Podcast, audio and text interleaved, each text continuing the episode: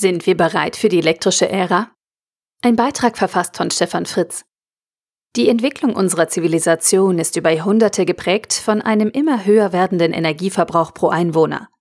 Ein erwachsener Mensch benötigt zum Leben einen Energieumsatz von ca. 1,3 bis 2,2 Kilowattstunden pro Tag, die er aus Nahrung bezieht.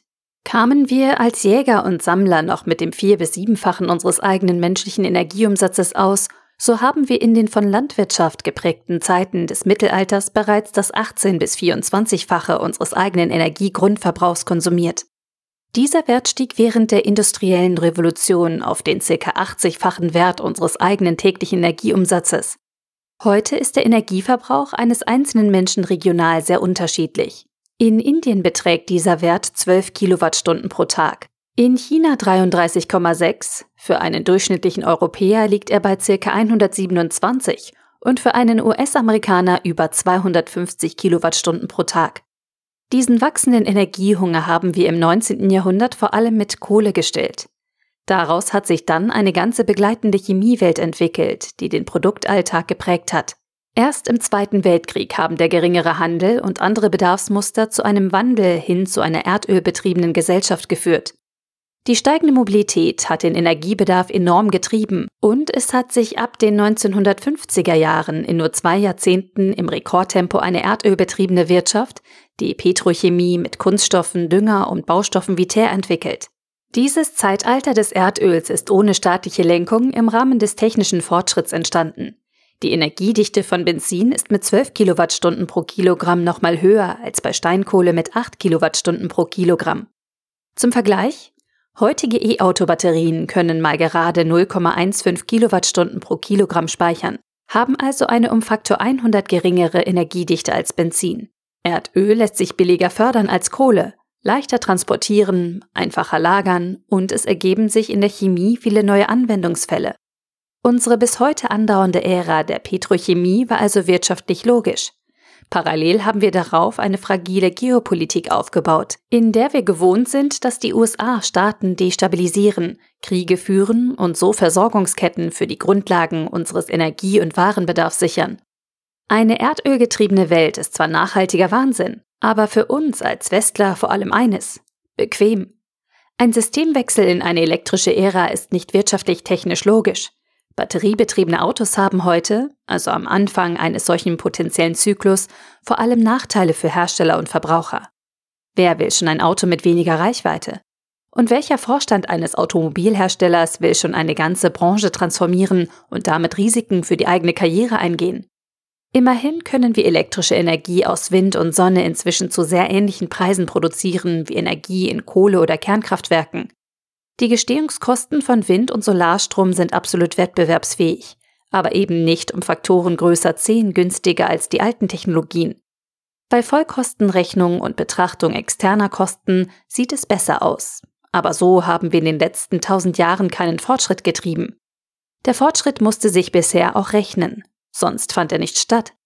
Ein elektrisches Auto mit einer circa eine Tonne schweren Batterie kann Energie von circa 10 Litern Diesel aufnehmen, etwa 100 Kilowattstunden. Mit diesen umgerechnet 10 Liter Diesel fährt ein Batteriefahrzeug immerhin etwas mehr als 400 Kilometer.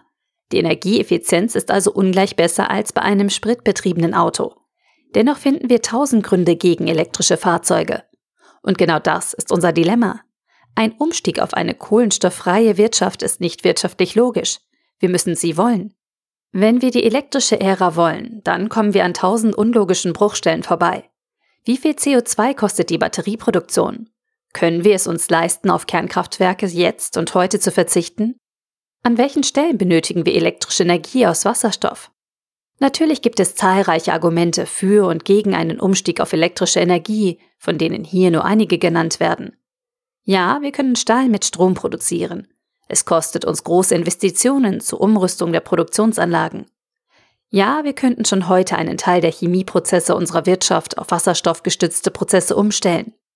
Nein, wir haben noch keinen kompletten Masterplan zum Umbau von Chemie und Energieversorgung in eine wasserstoffbetriebene elektrische Welt.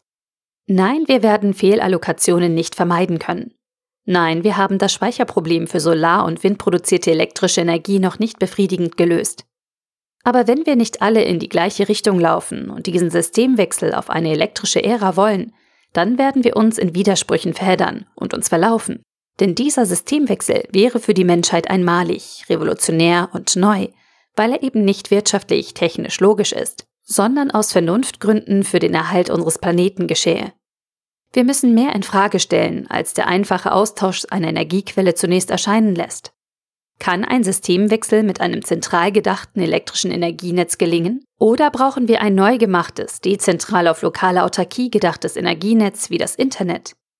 Die Idee der Militärs bei der Konzeption des Internets war, ein hochrobustes Kommunikationsnetz ohne zentrale Steuerstellen aufzubauen. Herausgekommen ist 40 Jahre später ein offenes Kommunikationsnetz mit sehr geringen Grenzkosten für jeden Einzelnen. Heute denken wir Stromtrassen in Deutschland von Norden nach Süden. Was würde uns der Gedanke bringen, dass irgendwo immer die Sonne scheint? Wenn wir also Erzeugerzellen in Ost-West-Ausrichtung global miteinander verbinden, profitieren wir davon, dass die Sonne immer irgendwo scheint. Unsere heutige Welt haben wir nicht geplant. Sie hat sich entwickelt. In vielen kleinen Schritten von Milliarden Menschen. Wenn wir uns zerreiben in Prognosen, bei denen Wissenschaftler abhängig von ihren Auftraggebern zeigen, was alles nicht geht und funktioniert, dann werden wir es nicht schaffen, eine neue Ära auf Basis von Wasserstoff und elektrischer Energie einzuläuten. Wenn wir einen großen starren Plan entwerfen, werden wir wahrscheinlich wie der Kommunismus in der Planwirtschaft enden.